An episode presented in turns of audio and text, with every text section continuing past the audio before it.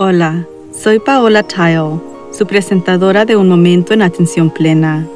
Gracias por acompañarnos hoy a medida que exploramos formas de aumentar nuestra atención plena en nuestras experiencias diarias. La atención plena es presencia, es conciencia, es prestar atención a lo que sucede dentro de nosotros y a nuestros alrededores. La atención plena aumenta nuestro bienestar emocional, física y mental. También puede mejorar nuestra concentración y productividad. Y hay muchos beneficios para la salud al practicar la atención plena y meditación, desde bajar la presión arterial hasta aumentar la longevidad. Quizás lo más importante en nuestro mundo caótico de hoy es que la atención plena fortalece nuestra capacidad de ser más compasivos con nosotros mismos y con los demás.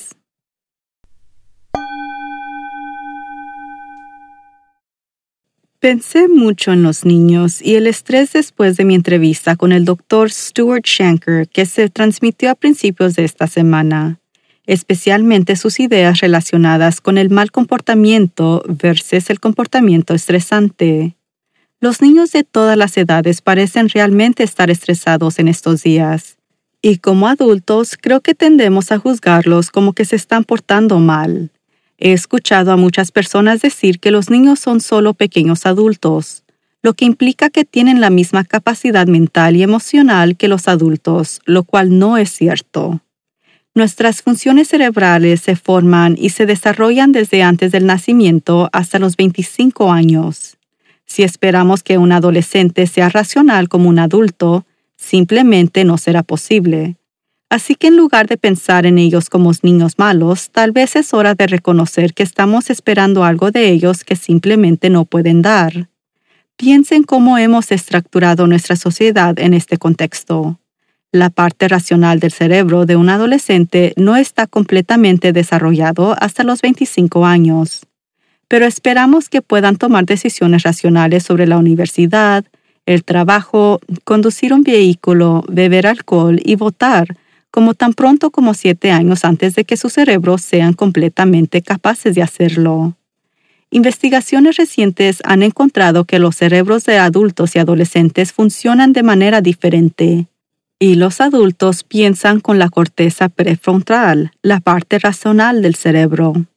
Esta parte del cerebro responde a situaciones con buen juicio y conciencia de las consecuencias a largo plazo los adolescentes procesan la información con la amígdala, que es la parte emocional del cerebro.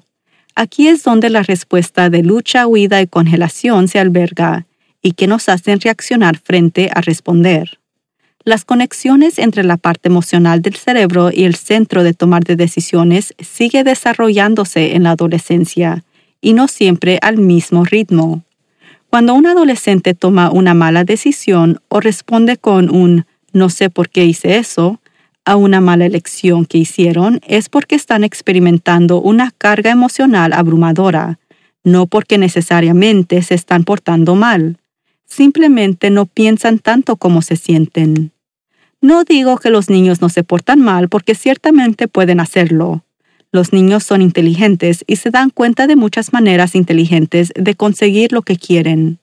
Pero cuando vemos a un niño de dos años haciendo una rabiata o un adolescente haciendo pucheros, haciendo caso omiso de las reprimendas o simplemente pareciendo que nos ignoran, es importante recordar que es muy posible que sea una cuestión de función cerebral, no conducta intencional o diabólica. La investigación de Stewart, incluida en su libro Reframed, es una mirada fascinante al desarrollo del cerebro de los niños.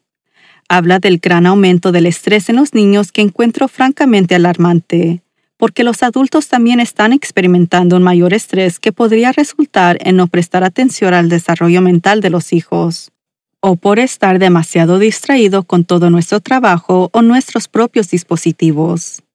Stewart incluye los signos y señales que los padres pueden buscar para determinar si el comportamiento del niño es mal comportamiento o comportamiento de estrés. En el caso de mala conducta, los niños tienen problemas mirándole a los ojos o adoptando lo que Stewart llama un rostro de máscara para ocultar cualquier fuga.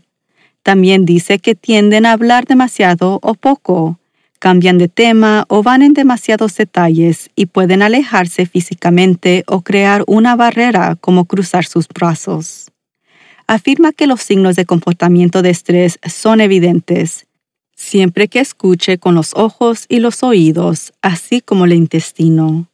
La voz se vuelve más aguada y tensa. Los ritmos del habla pueden ser duros y discordante, y en el caso de los adolescentes la afirmación puede ser repetida, no me importa.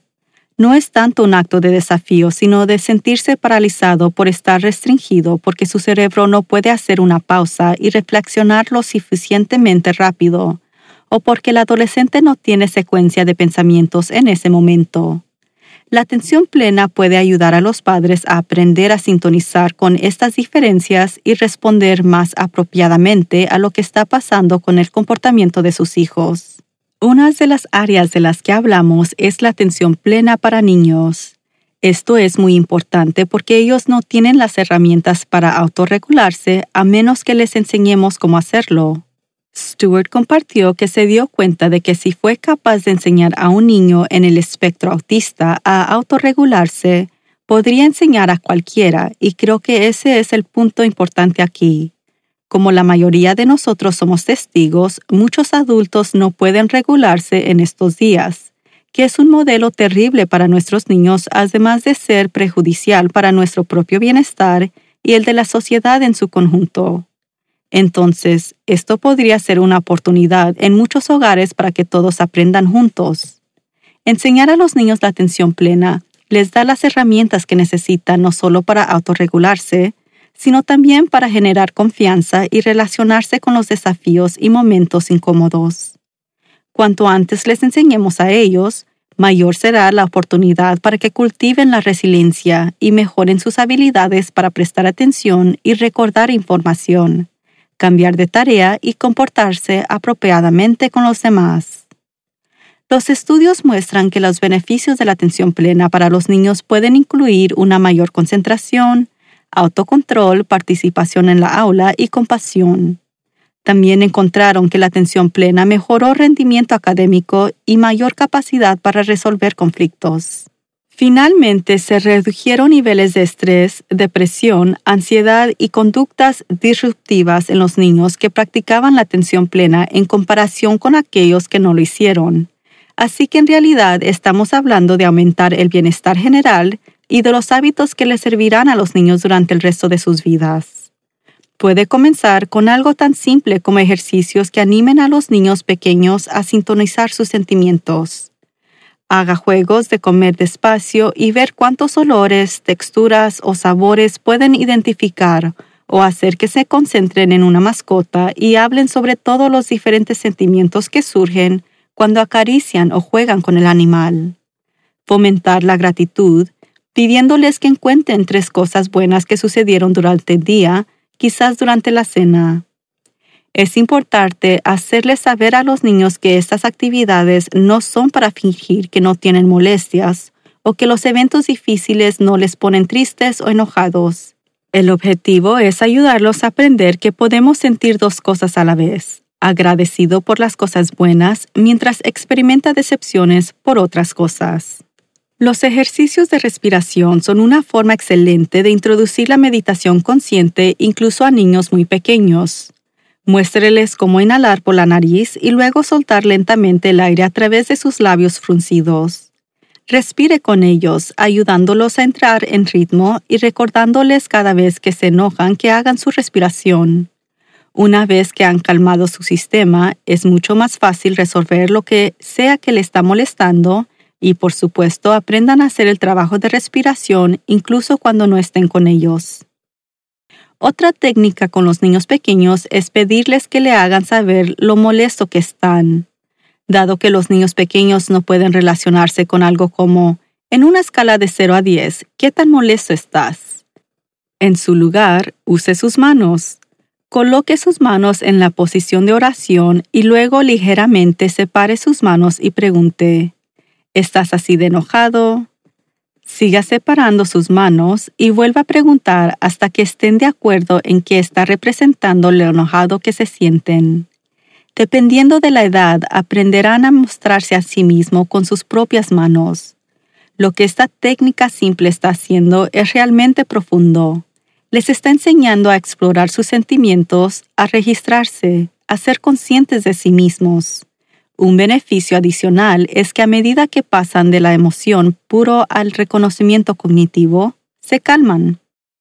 Con niños mayores y adolescentes puede usar conversaciones, pero es importante verificar con sí mismo primero.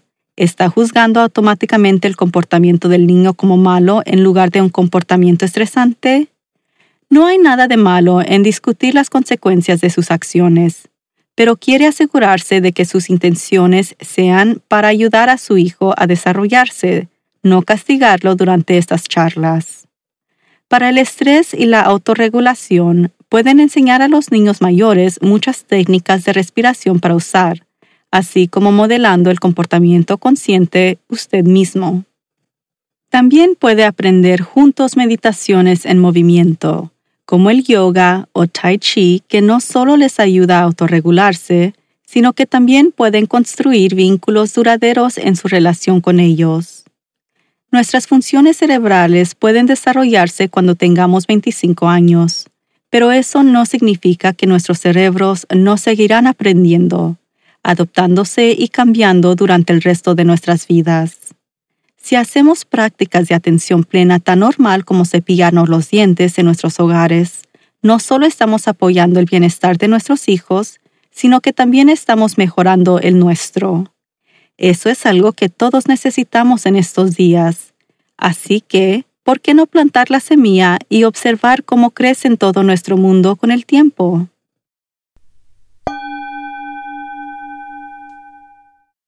Hasta la próxima vez. Lo animo a que medite cada día y permanezca presente en la atención plena en todas sus actividades diarias. Simplemente lleve su conciencia total al momento presente para desarrollar sus habilidades de atención plena, prestando atención a cada detalle de lo que está haciendo, desde lavar los platos hasta las tareas laborales y hasta dar un paseo en pie. Su mente divagará y eso es normal. Cada vez que se da cuenta de que está vagando, eso es atención plena. Considere lo maravilloso que podría ser el mundo si todos estuviéramos presentes en la atención plena. Usted puede ayudar a que eso suceda. Todo comienza con un momento presente en la atención plena. Por favor, suscríbase a Un Momento en Atención Plena con Teresa McKee y favor de calificar este podcast para que otros puedan encontrarnos y síganos en las redes sociales en arroba a Mindful Moment Podcast.